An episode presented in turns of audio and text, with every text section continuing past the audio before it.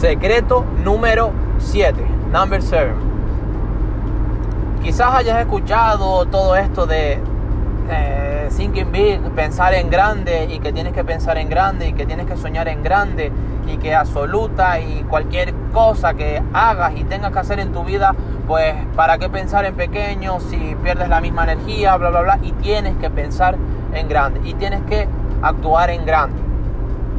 Secreto número 7 de las personas que piensan en abundancia versus las personas que piensan en pobreza, que las personas que no tienen resultados. Y es que las personas que están cosechando éxito, que están cosechando logro, piensan en grande, pero actúan en pequeño.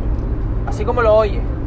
Y esto me ha costado muchos fracasos, muchas experiencias y es algo que quiero compartirte de mí y de mis mentores.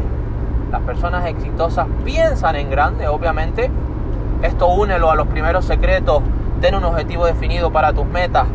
Empieza con el fin en, con el fin en mente, pero actúa en pequeño. Piensa en grande, pero actúa en pequeño. Eso quiere decir que tienes que dividir tus metas. Ah, básicamente, eh, sí, habrás escuchado, quizás también de mí en algún momento, corto plazo, mediano plazo, largo plazo Básicamente divide dos tipos de metas. Vamos a la práctica.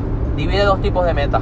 Metas a corto plazo, es decir, qué vas a hacer o qué estás haciendo en este mes y el siguiente, ya está. ¿Qué vas a hacer o estás haciendo en este mes? Y si ya estás finalizando el, el mes, pues qué vas a hacer o qué estás haciendo en el siguiente. Pero eso es corto plazo.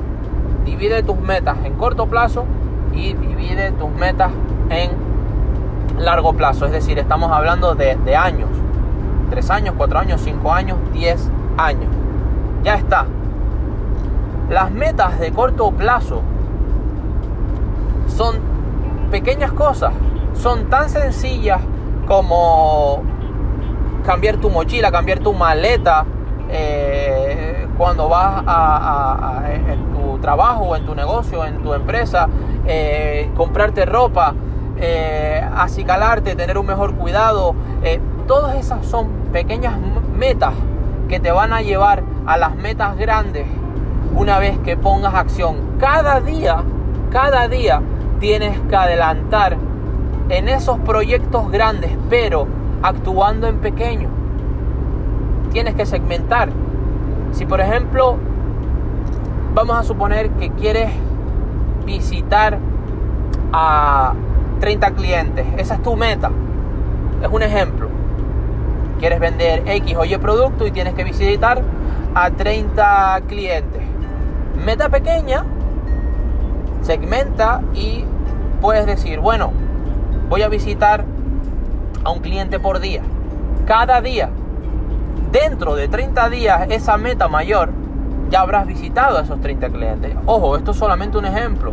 Igual pasa con las metas eh, dentro de un año, dentro de dos, aprende a actuar en pequeño aunque pienses en grande. Porque actuar en pequeño, y este es el secreto, número 8, es lo que evita que estés con pensamientos de parálisis. Pensamientos de parálisis.